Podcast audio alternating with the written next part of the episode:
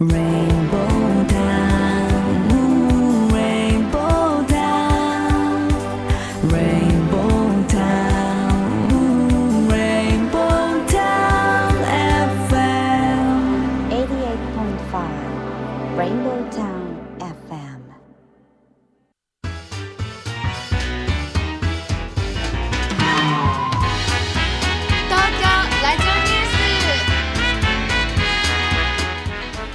刻は14時を回りました。FM88.5MHz レインボータウン FM をお聞きの皆さんこんにちは。そしてパソコンやスマートフォンを使ってサイマルラジオやリッスンラジオでお聞きの皆さんもポッドキャストでお聞きの皆さんもこんにちは。東京ラジオニュースキャスターの松ピーこと松本哲弘です。レインボータウン FM 東京ラジオニュース。この番組は毎週火曜日に個性あふれるコメンテーターとニューノーマル時代の気になる話題を独自の目線で語るニュース解説番組です。コメンテーターは次の時代にパラダイムシフトする企業を支援する専門家集団。株式会社エスペシャリー代表の小島圭さんです。よろしくお願いします。よろしくお願いいたします。はい、えー、小島さん今日ははい。11月1日、はい、今日から11月ですよ、すごいですね。うん、早いですね、一年。早いですね なんかあっという間で、もうなんかついていけないです。うん、あのこの間ねあの今日もあ豊洲スタジオからお送りしておりますけれども、うんはで先月10月に入りまして今月から豊洲スタジオですなんて言ってましたけどもう早くもう1ヶ一月ヶ月。経ったということで、えー今日11月1日、はいねえースタートスタート日に放送なんですけど、えー今日11月1日は開運。えー最高に運が高い日である。一粒万倍日だそうです。好きですよね、大好きです。はい、さらに、えー、大安とはい。いうことで、重ねて良い日なんですって。ね、はい。まあ、こんないい日にね、えー放送が遅れてもう大変光栄ですが、はい。はい。えーこのあの一粒万倍日なんですけれども、えー何かを始めるのに最適な日とされていまして、はいえー例えば入籍とか結婚式、う。うんんお仕事面では開業とか移転とか新しいプロジェクトを始めるといい日なんですって、はい。うん、でそしてそしてはい。気になるお金のことなんですけど大事ですね。お金については欲しかったものを買う買う買う。うん。いや小島さんの欲しいもの気になるな。それだけ話してるとオープニング終わっちゃうかもしれませんけどね。はい、えーそれと新しい財布を買う、うん。えー宝くじを買うとか、うん。うん。あと銀行口座を作るというのもいい日だそうで、えー他には投資をする、う。うん。ん、投資をするにもいい日だそうです。で、この投資をするというのもまあ兄ですねはい。金融商品を買うという意味ではなくて、うんうんえー例えば自己投資学びを始めるとかそういう日にもこの一粒万倍日というのはいいそうなんですよ。うん、で、えーそしてそして最後にもう一つお伝えしたいことが、はい大切な人に思いを伝える日として最良となる日だそうです。うんね何、か伝えたいことはありますか？僕から小島さんですか？ああのいつもありがとうございます。私はいつもありがとう。そうですね、あのーそうなんですって、なので、まあ、もちろんあの、まあ、個人的な人間関係もありますし、あのまあ、ひ人にね、うんあのいろいろこう仕事を一緒にしている人にねぎらいの言葉をかけたりとか、そういうそのことも含めて、うんあの大切な人に思いを伝えるというのはいい日なんですって。で例えばそのなかなか普段言いにくいこと、はい。うん例えばいいことばかりじゃなくてなんか言いづらいことあるじゃないですか、うんはい。はいあでもその人に良くなってもらいたいからとか、あとこうなんだろう、まあ、会社を良くしたいとか、うん。まあ、家庭を良くしたいとかってあるからそういう言いにくいことも、えーまあ、正直に、まあ、うん。誠意を持って伝えるには、とてもこの一粒万倍日というのはいい日なんですって。ね。うん。まあねあのあの私あの 一粒万倍日っていうのは知ってましたけどあのここまではですね、はい。あのよくよく調べていないと ちょっと知らなかったことばっかりですね。うん。改めてこの最後の大切な人に思いを伝える人そして最良となる日というのはねちょっと心に留めたいなと思う次第です。はい、えーさて毎週オープニングで世の中のニューノーマルな話題をニュースピックアップとして紹介しています。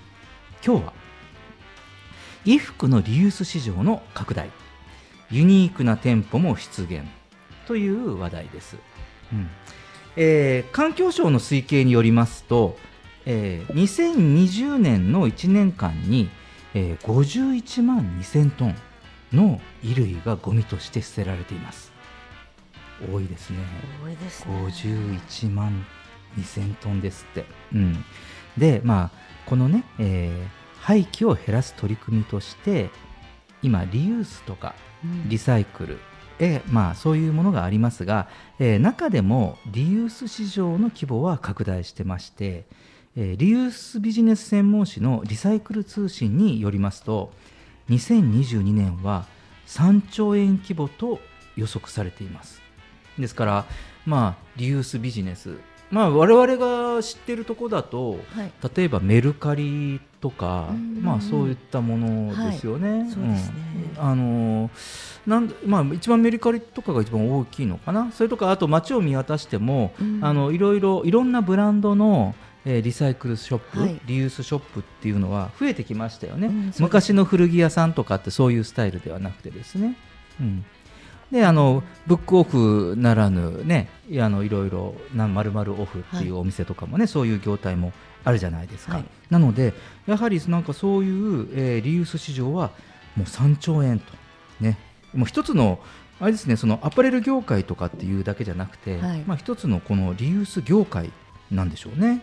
ううん、でこうしたリユース市場への新規参入企業が相次ぐ中ユニークな店舗形態も出現しておりまして服を売るのではなくて交換するという新しいお店が人気だそうです。お店に行ってはい。お金を出して服を買うのではなくて、自分のいらなくなった服をお店に持って行って、うんうん。でその服と、えーお店に吊るしてある、うん、服を交換する。と。へー。そういうスタイル。あのこれ私テレビのニュースでも、あのはい。そういうお店を取材してるのを見ました。うん、でこういう形が人気だそうです。うん。なんか捨てるのはもったいないし、うんうんうん。あのだから買い取ってもらえたらいいなっていうのもあったりするんだけど、あの結局買い取ってもらってもあの処分されてしまったりとか自分で処分できないから人に処分してもらうっていうよりうんは、うん。逆にこうやって次に使ってもらえる人のところ行った方がうんうんうん。すごくなんか有効活用ですよね。そうですね、うん。うん。だからあの、まあそのまあ、リサイクルとか、まあ、地球環境とかっていうのもこうあるけれどもやはりなんかこう物を一度使ったもの、まあ、作ったものを長く使い続けるって、なんかこう豊かな気持ちになれるというか、そうですよね。まあ、そういったことも背景にあるそうなんですね。お金ではなくてなんか物々交換の時代がねっていう話を以前にうんうんねさせてもらってるじゃないですか。うん。これ一つのスタートかなとか思っているところがあって、うんうん。あのーみんなの気気持ちがねお金お金になっちゃうけど高いもの買っててもちょっとした気に入ったものと交換してもらったりとか、うんそういう文化が根付いてくると今今後ね食料でも1個は食べないけど半分個とか分けたりとかそういうところも、うんうんあの発展していくようなね一つのきっかけになったらいいなと思いますようね。ん、そうですね。で、まあ、そういう、えまあ、世の中の、うんえーまあ、動きというか流れの中で、えー今週末なんですが11月5日の土曜日と、えー6日の日曜日に新宿御苑で開催される GTF グリーンチャレンジデー2022、えーこちらでは、えー会場内にですね0円服の交換会なるブースが出現するそうです。うんすごいですね。ねタイトルいいですね。ねいいですねゼロ円服の交換会。なんだってね、なんかキャいいキャッチーですよね。はいうん。で、えーこの、えーゼロ円服の交換会、自宅に眠る袖を通さなくなった服、サイズが合わなくなり着られなくなった服、ね、ライフスタイルとか趣味とか好みが変わって使わなくなった小物をはじめ使わずに眠っているファッションアイテム、ね。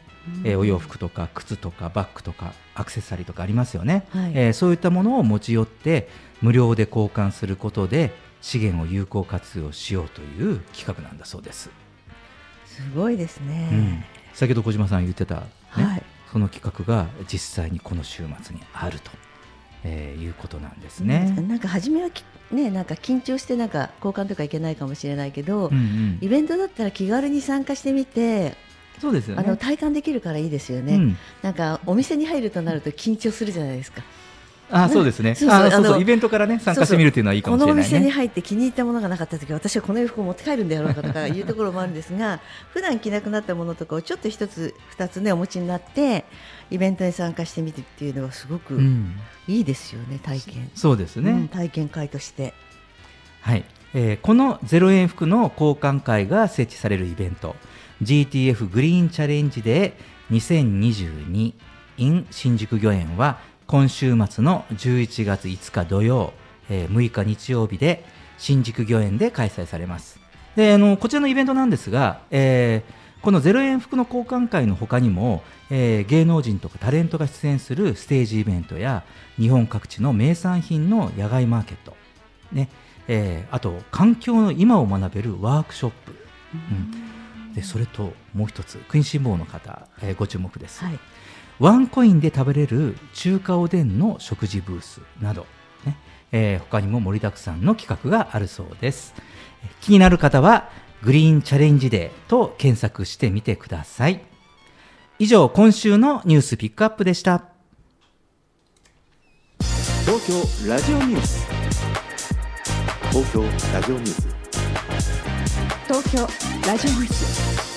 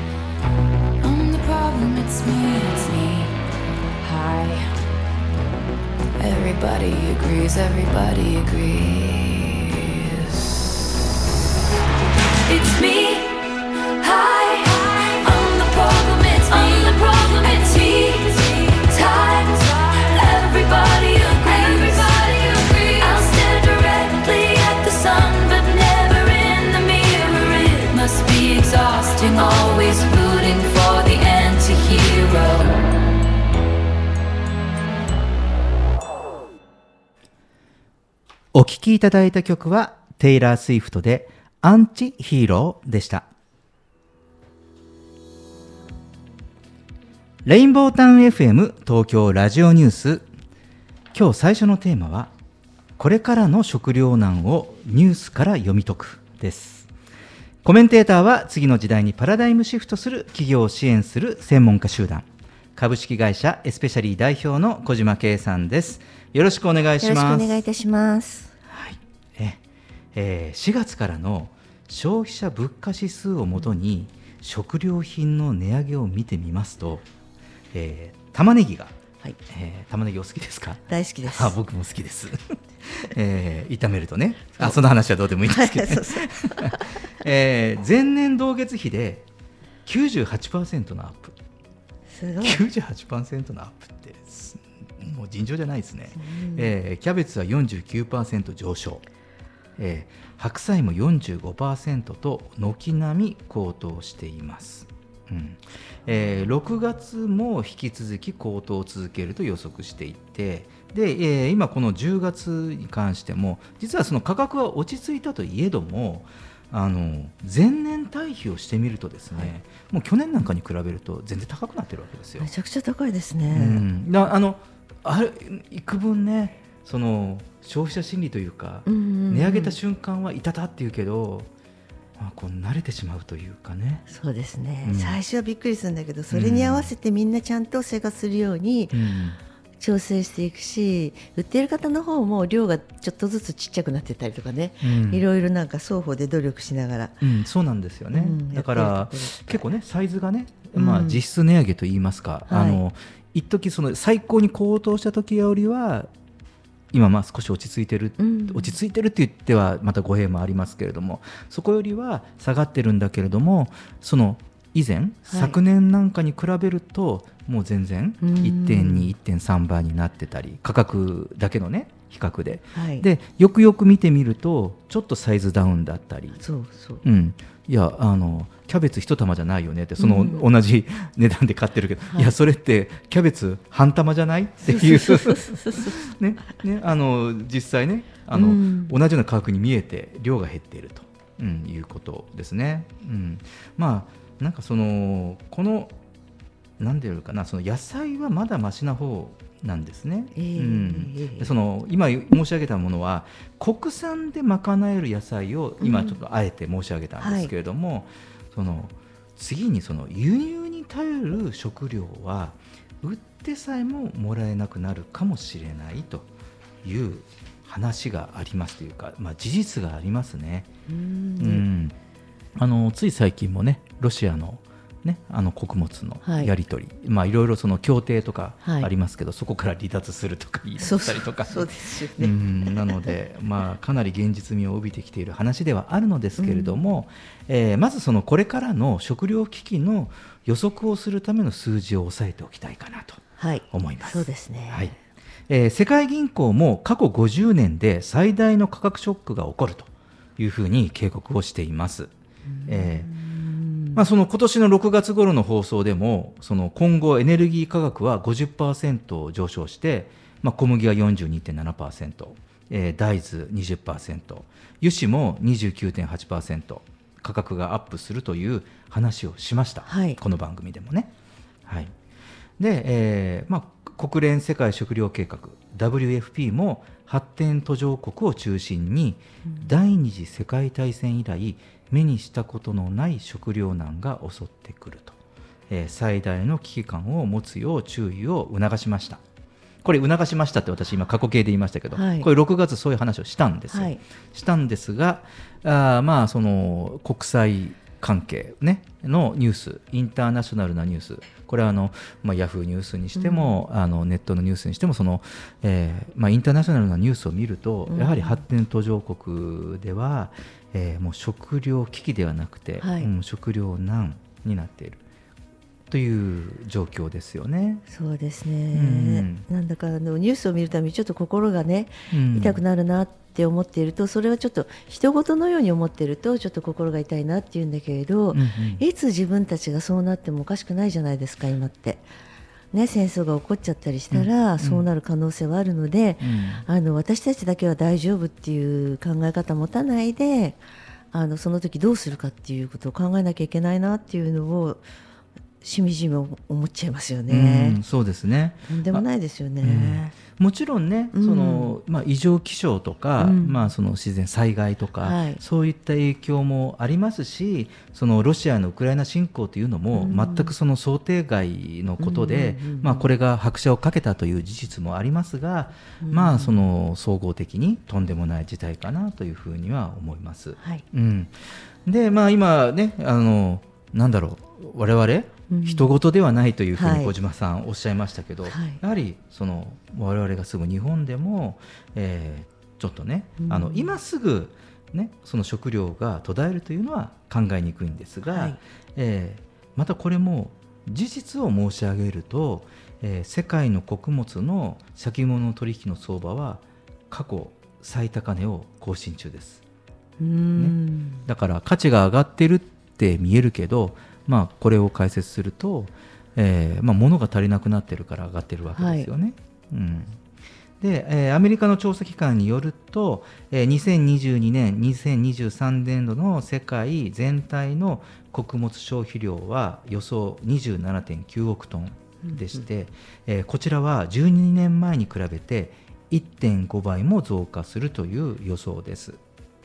うんで同じ年度の期末在庫率は、えー前年度より28.1%低下しています、えーまあ、ただしこの在庫があるうちはまだいいんですよね、はい。うん、いいんですけど今後の情勢次第ではお金を持っている国、はい。ね俗に金持ち国と言いますけど、そこを中心に買い占めが起こる場合もあります。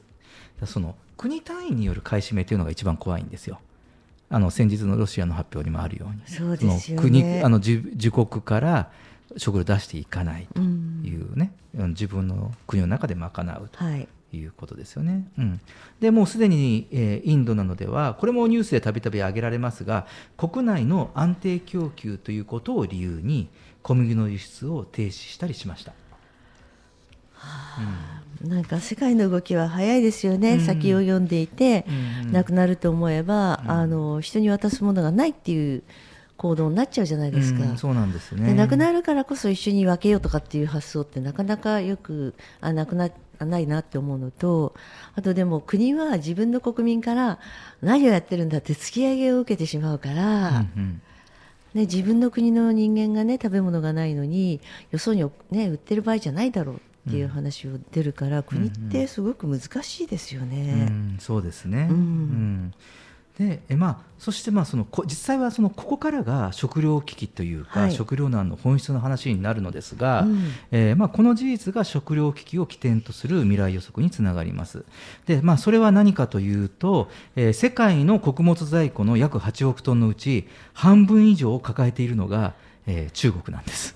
さすがです。すごいな。本当ね。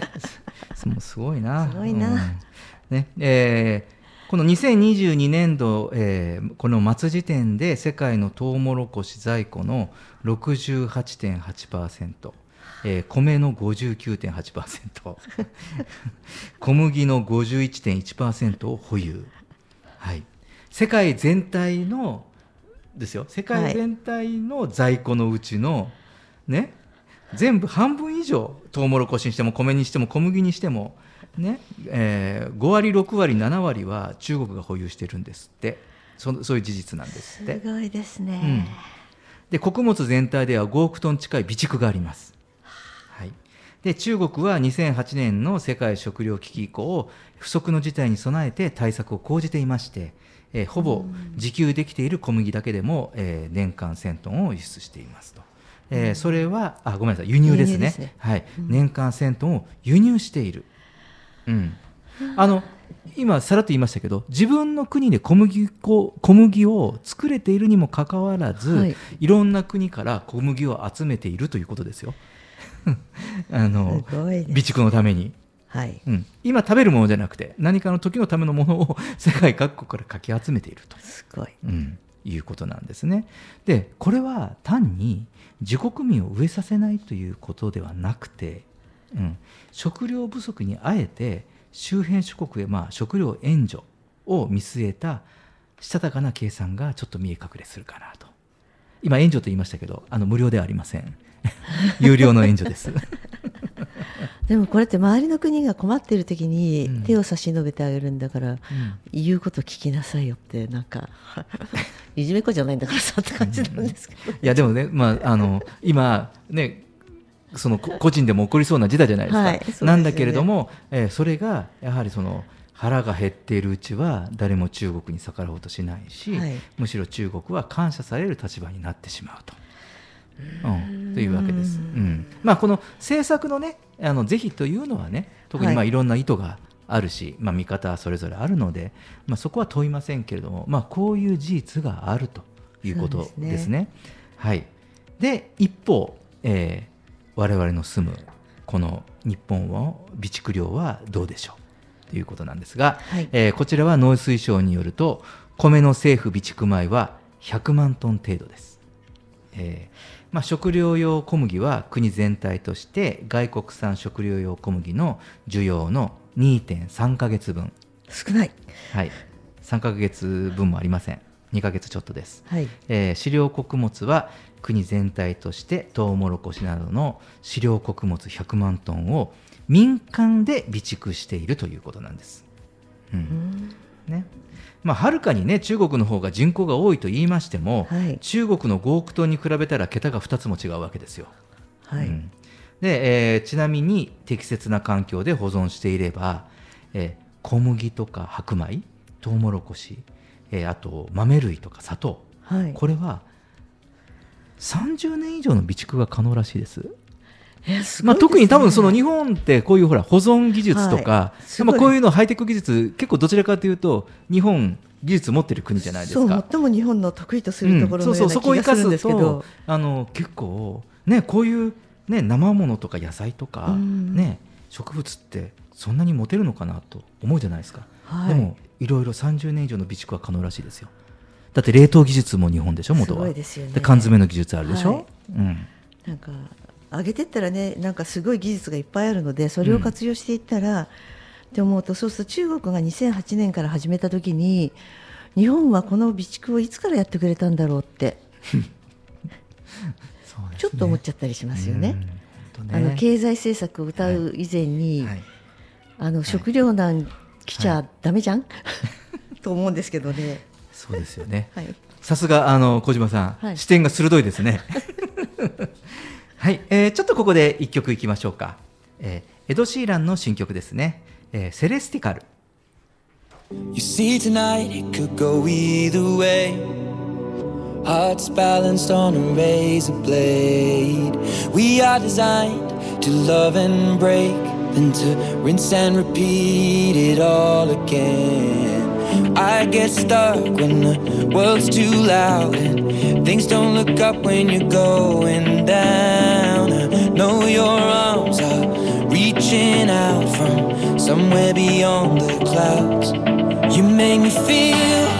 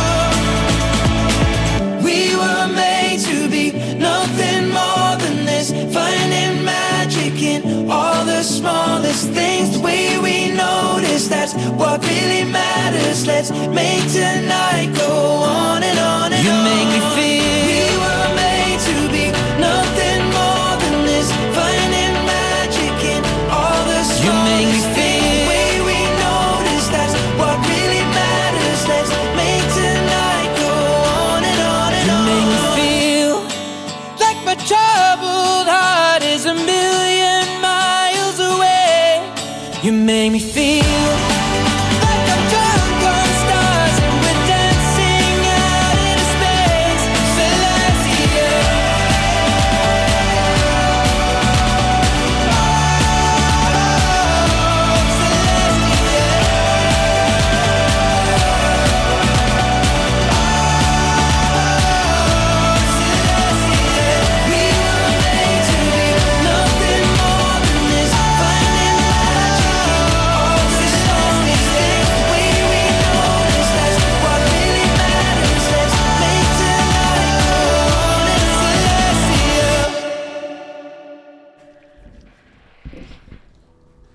今日はこれからの食糧難をニュースから読み解くという話をしていますが、えー野菜や穀物の話をしましたけれども、えー肉類も飼料高騰で牛肉なんか4割ぐらい高くなってますね。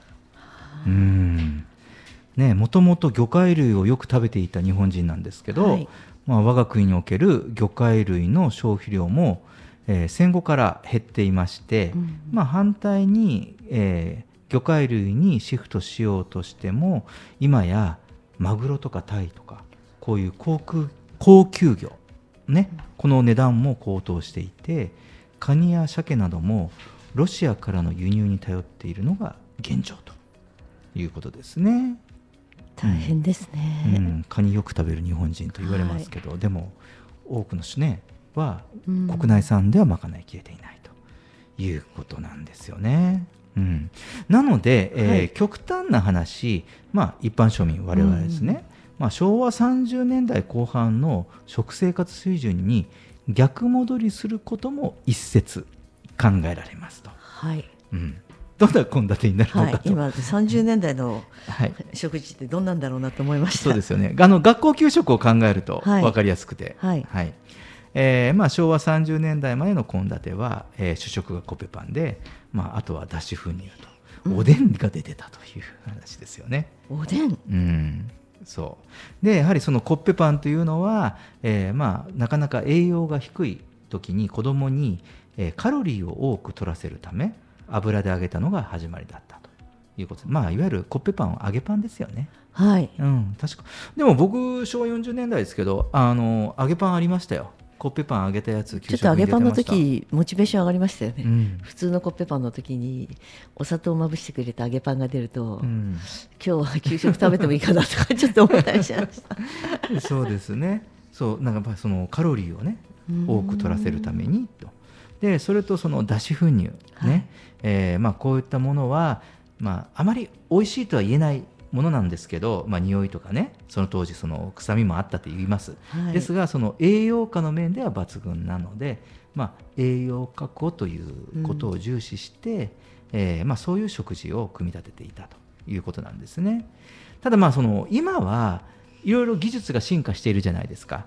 はい、うんだからそねその1日に必要な栄養量を例えばですよいちょっと行き過ぎた話かもしれませんけれども、そのグミみたいな一つではい。1食分のその栄養、うんカロリーがもし賄えるものが作られたりとか、はい。ね、今もあのいろ僕はあのスポーツするときにあの栄養補助の、うん。えークッキー、はい。まあ、なかなかその試合中にすぐエネルギーになるようにですね普通の食事ではなくて、まあうん、ちょっと栄養が詰まったゼリー飲料とかクッキーとか食べたりもしますけれども、やはりなんかそういったものが、えーまあ、そういったもので栄養を賄えてはい。一日活動できるとかそういうふうになる可能性も、まあ、この食料事情から出てくると。そうですね、うん。なんか一日こうしてみんな当たり前のように3食食べたりとか、まあ、以前にもお話ししたことあるかもしれないんですが、あの3食食べるのが義務だと思ってなんか食べてたりするけれど、うん。実際にそんなに3食食べなくても栄養って割とみんな栄養過多になってるぐらいじゃないですか、うんうん。血中にねコレステロールが溜まってみたりとか、うん。いろいろあの必要以上のものを美味しく食べれてるっていうこの豊かな食生活っていうのは、うん。あのやっぱり今お話しあったようにもうなくなるのかなって、うん。ある日突然プツンともう限界ですって言われてしまったらそこでなくなってしまう可能性がありますよね。あのよく災害のニュースとかで、うんあのそのコンビニとかスーパーのものが、はい、もう2日3日でなくなるじゃないですか。なくなります。うん、あの例えば輸送が困難になったりとか、ね、そういう時って、まあ、離島だけじゃなくて、うん。結構陸続きのその日本の本島においてもそういうこと起こりますよね災害の時。ね。だからなんだろうこういとも簡単にその店頭の陳列棚にはい。食料って並ばなくなるんだなというのは、あのいろんなニュース報道をを見る中でちょっと感じたりしますよ僕は。そうですね、いつでもあのコンビニ行ったら必ず物が揃っているっていう、うん。でありとあらゆるものがそら揃っているっていうのに慣れているので、うん。あの3日でなくなるって思わないじゃないですか、うん。でも実際雪が降って、うん。ね、北陸でトラックが輸送が来なければ、ダメだからその輸送のトラックの中にはあるから逆に配られたりとかね、そういうのもあったりとかしましたけれど、うん。そうやって助け合えるところが日本のいいところだなってみんなで奪い合わないで分け与えた分けられたりとかするところがいいなと思うんですが、うん。ちょっとその意識を強く持ってあと一つの一粒のねさっきお話あったように、うん。グミとかクッキーとかで、みんなが一日栄養素として取れたらすごくいいなと思いますよね、そうするとこの食糧難っていうのの不安が消えるじゃないですか、うんなんかそういう不安を消すのもやっぱあの先進の技術がね、うんきっとたくさん役に立つんだろうなと思いますよね。そうですね。あの今日ね最初からその、その食料の備蓄がまあ日本がちょっとうん足りない他に足りないとかあるでしょ？だからそのなんだろうこういう先端のものとかそういうねグミで食事の代わりになるものに置き換えるって考えじゃなくて、うん少しそれを取り入れてる間にそうすると今そのこれから日本でもその食料自給ができるような体制うん。例えばこれから数年かけて、すぐにはできるものではないからそうすると時間稼ぎができるますよね。そうですそうです、うん。そこがすごく大事ですよね、うん。みんながあの3食だったものが2食になって、うん。その1食分をみんなで1年間貯めたら、うん全員がね、うん1食食べれるようになるわけじゃないですか。そうそうそう。だからそこで自分一人だけが買い占めていい自分だけのところでそれで高値で売ってやるみたいのではなくてあのそういうのを全員でみんなで意識を合わせていったらすごく日本も国内で強い国になるんじゃないかなと思うんですけどね。そうですね。まああの今日はね、うんあのいろいろそのまあニュースとか実際発表されている事実をもとに、えー少しお話をさせていただきました。えー小島さんありがとうございました。レインボータウン FM 東京ラジオニューステーマはこれからの食糧難をニュースから読み解くでした。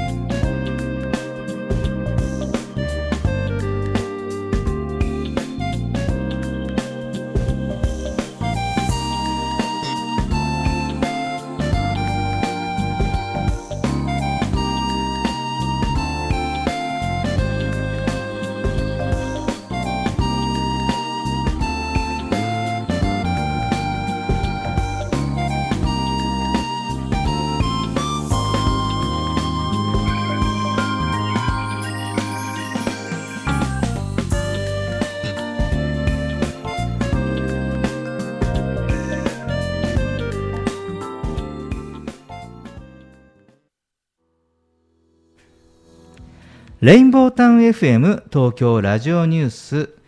テーマは2022年もあと2ヶ月。どんな世界観で生きていくかです。コメンテーターは次の時代にパラダイムシフトする企業を支援する専門家集団。株式会社エスペシャリー代表の小島圭さんです。よろしくお願いします。よろしくお願いいたします。さあね、えー、まあ本格的なパラダイムシフトをするというね、はい。大きな時間軸の中で、まあ、目先を見ますと、はい。今年もあと2ヶ月、うん。うん。まあね、そこでまあその過去にまあこういったそのパラダイムシフトを超えた先人の知恵というのがあるそうでして、すごいですはい。ね、今日はこれを紹介してみようかと思います。はい、はい。まあ、小島さんはやってるんじゃないかな。い、やいやどうかな。とかな。えーまあ、先人の知恵。ね。えーまず、チャレンジ。いいですね、うん大好きです、ね。あと2ヶ月。ね。どんな価値観で過ごすか、世界観で過ごすか。うんチャレンジです。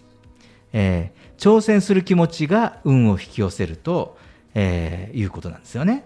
えー遠慮して他の人に委ねたり、えー私にはできないかもしれないと逃げ腰になったりするなど自分で限界を作ってしまうと運気が下がってしまいます、もう今年もちょっとしかないからっていうのもなし、ね。うん、大事なのはやってみようという気持ちの強さということなんですね、えー、面倒くさがらずに与えられたものをチャンスだと思って挑戦してみようと。と先人は言ってます。素晴らしいですよね、あの挑戦するってものすごく大事なことだしその挑戦するときに、自分はここまでしかできなさそうだからここってハードルを下げると、あの必ずそれより下の結果出るじゃないですか、うんうん。わかりやすく言うと営業マンが 5, 5 を目標にしていたとしましょうよ、はい。そうするともう6と7はなくて、まあ、結果としては1、2になると、ね、あの松 P さんはその営業をやっていたんでよく説明されていたと思うんですがこれを自分にできないかもしれないけど10を10にする方法は何だろうって考えてトライするっていうところが、うんうん。それが自分の力を上げるところじゃないですか。これが時代を乗り越える時の力になるとそうですね。思います。小島さんとこの社員さんも聞いてるんだろうなきっと。はい、ここはしっかり聞いておいてほしいところですね。はい。まあそうですね。でもそのチャレンジは大事ね、その残り何ヶ月って言ったのをやはりポジティブにとっていうかね、はい。まあそので最大限出してみるっていうことはとても大事ですよね、はい、えーそして、えー先人の知恵。2つ目は情熱うん。素晴らしい。、これは、えー熱い気持ちを持てるかどうかがテーマなんですね、えー本気になれるものを見つけることができればベストなそうです。またどうやったら自分が熱くなれるのか、うん。ね、集中して物事に取り組むことができるか。自分のスイッチの入れ方を理解することが重要な時期になるんですって。うん、でまあそのコロナ禍で在宅勤務とかテレワークとか、えね、自宅とか会社以外の場所で仕事をする人が増えたかなと思いますがで家だとどうしても仕事がはかどらなくて困ったっていう人もいるんじゃないでしょうか。ねえー自分なりのやる気の出し方を研究してみてくださいと。僕ねあのこれ場所によってその家の中でもあの家でテレワークの時期とかね、うんはい僕家で仕事する場所を変えるだけで今あおこここだったらすごい集中してできるっていう場所があります。うんうんうんうん。うん。そこはねあの自分の部屋の机を置いてる場所じゃないところなんですよね。うん。うん。でも子供さんのお勉強も逆にリビングでお勉強してたりする方が、うん。人の気配があった方がなんか集中できたりしますよね、うんうん。気が散っちゃうっていう人もいるかもしれないけれどもうこうオープンなスペースでどんどんどんどん自分の力を発揮できるようになるっていうのはすごくいいことだなと思っているのと、うん。あの情熱っていうとなんか何か大きなことを成し遂げた人が持っているものだっていうふうに誤解しやすいんですが、一番最初のきっかけって本当に小さなことから始まるじゃないですか,、だ小さなことに興味を持ってその興味を持ったものを広めていったら深めていったら、うん。大きな結果が出たりとかいうところもあるので、うんあのこの情熱っていうところにはねぜひぜひなんか好奇心的なものとかを入れてもらえると、うん。すごくあのいいんじゃないかなと思いますよね。そうですね。僕は個人的にはもうこういう熱量がうん。一番大事だと思ってます、はい。あのもうやりきるとか,、うん。なんかあのなんかあんまりなんかこう理屈よりももうねこの熱量がとても大事かなと思っているのでこの先人の知恵、はい。今この2つまででもかなりね、はい、もう満足なところにいますけど。い。えーちょっと曲に行きましょうか、えー、ザ・ビートルズで「 Yellow Submarine」In the town where I was born lived a man who sailed to sea, and he told us of his life in the land of submarines. So we sailed on to the sun till we found the sea of green, and we lived beneath the waves in our yellow submarine.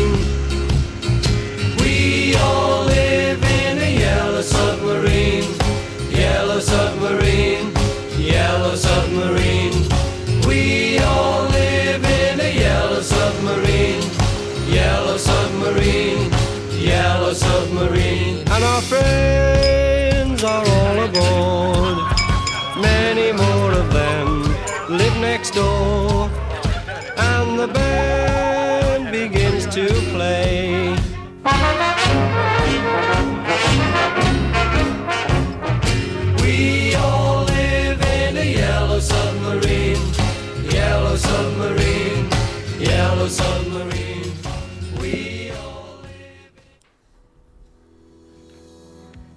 はい、えー、2022年もあと2ヶ月どんな世界観で生きていくかという話題で話をしていますが、えー続いて先人の知恵3つ目はポジティブシンキングなんですって、えー何か問題やトラブルを抱えても前向きに捉えることが大切、まあ、当然ね生きていればショックな出来事なんかも起きるかもしれませんしやはりそういう時は、えーまあ、この経験は今後の人生で必ず役に立つから神様があえて試練を与えてくれてるんだなとうんいうふうに、まあ、捉えてでそしてもうここから始まるここからここからというね、えーそういうふうに考えるといいと先人は言ってます。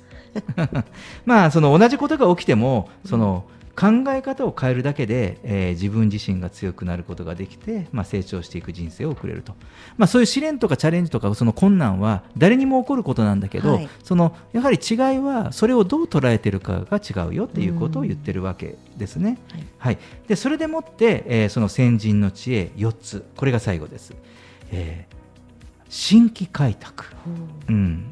ねまあ、新規開拓ってちょっとビジネスチックですけど、まあ、ちょっとそういうことだけではなくて、新しい場所を見つけ新しい人間関係を築くことが運を引き寄せるということなんです。うん毎日の生活の中でマンネリを感じる刺激が足りないと思っているのであれば、まあ、新たな出会いを求めていけばいいのではないかと。で今いる環境とか、まあそのまあ、学校にしても仕事にしてもそうなんでしょうけど、そのそれが全てだと思わなくていいのかもしれません。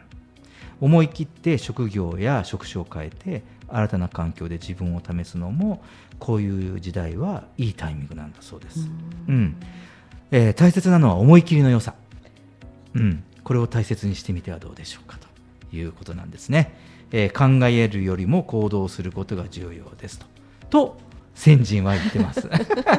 いかがですか？便利ですね、ちょっとその先人が言っていたっていうのは、ちょっといろいろ使えそうだなとか、ちょっと違う方で考えちゃってる部分なんですが、あのやっぱ考えるよりも行動することが重要ってすごくいいなと思って、うん。マイナスに考えるとあのマイネネガティブな要素を探すと、うん。ネガティブな内要素を探す方が人間って得意じゃないですか、ああやったらこうなっちゃうかも。こうやったらこうなっちゃうかもって。ああやったらこうなるかもというなんか一歩上のところを見るっていうことがすごい少ないなと思っていて、うん。どうですか？周りの人見てみて。うん、そうね、あのーやはり僕はこういうこううん。メディアの仕事をしていると、やはりあの人気があるのはどちらかというとあのネガティブとか、ごまあ、人のゴシップとかね、はい。そういうところになかなかそう人間のうん。悲しいさがなんですけど、うん。そっちに意識が向くしあのやはり人気っていうか、はい。見たり聞いたりされるわけですよね、うん。だからなんかちょっとこういうのをこう見たときにあの自分で意識して気をつけなきゃなって思ったりはします。はい。うん。今日の4つすごくいいなと思っていて、うん。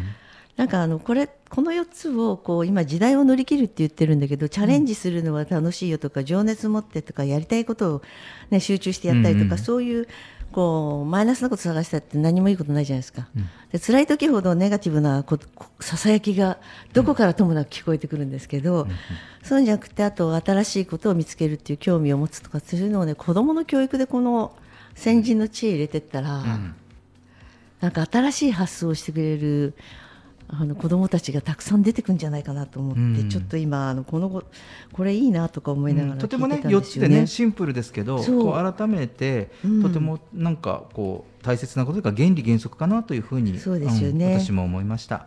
はい、えー小島さんありがとうございました。レインボータウン FM 東京ラジオニュース。テーマは2022年もあと2ヶ月。どんな世界観で生きていくかでした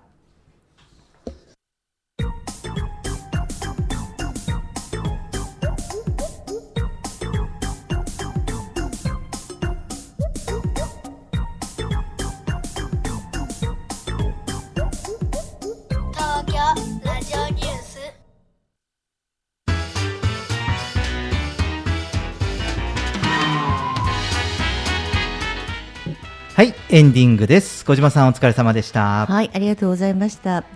今日ね最初のところで、うん。やっぱりあのゼロ円でね洋服を交換したりとか、あのみんなの知恵ってこういうところで生まれてきたらそれをね当たり前の世界にすればいいわけじゃないですか。だって今までないなと思ってありえないと思ったものがみんな当たり前の世界になっているので、うん。あって当たり前になっているということはこの交換するっていうのもお金の価値じゃなくって新しいものができてくるかなって、そう思った時にあネガティブなことを言って先人の知恵をね無視したネガティブなことだけを伝えて、あの後ろ向きになっちゃいけないなっていうことを思いました、うん。あとはちょっと2008年から日本の政府が何やってたのかなっていうのをちょっと知りたいなと 思ったりもしたんですが、うん。結構ねそういうところがあの前向きに先を読むっていうことがあの先頭を走る人ほど先を読んでてほしいなっていうのも一つ思った点ですね。うんうん、そうですね、うん。あのー僕はこのなんかゼロ円服の交換会とかこう見たときに、あのもちろんこう経済が発達して、はい。まあ、今に至るんですけどあの、まあ、お金を返さないで物と物を交換するって、うん。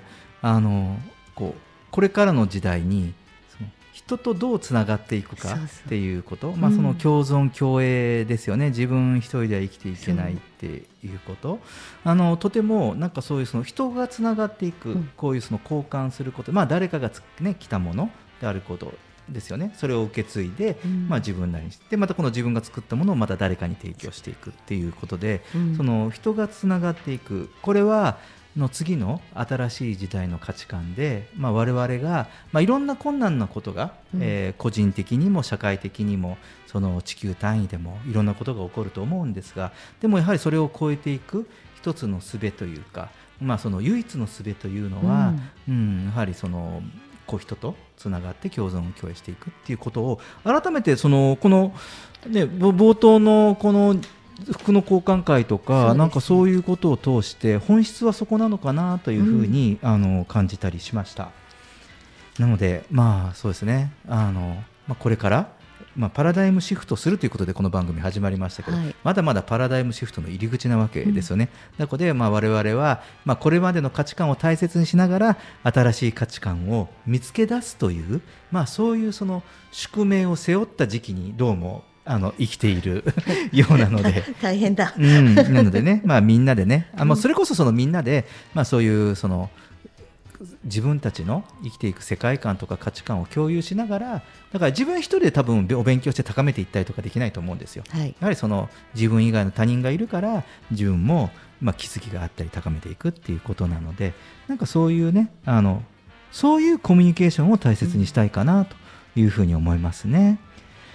東京ラジオニュースでは公式ツイッターと公式フェイスブックページを開設しています。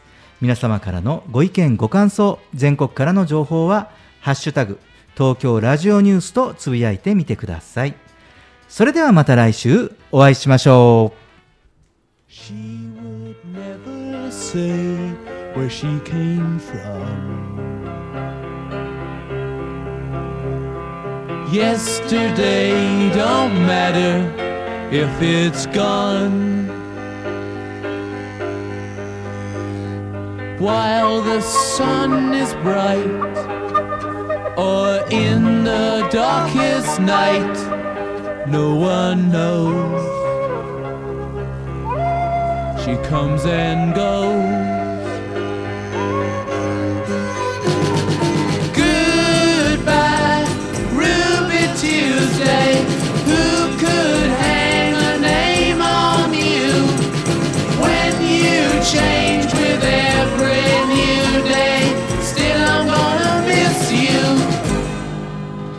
Don't question why she needs to be so free. She'll tell you it's the only way to be.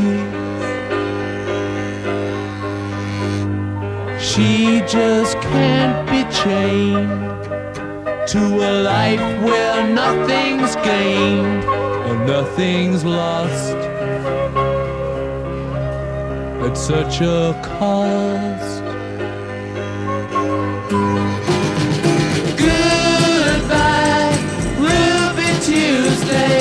Who could hang a name on you when you change with every new day? Still, I'm gonna miss you. There's no time to lose, I heard her say. Catch your dreams before they slip away.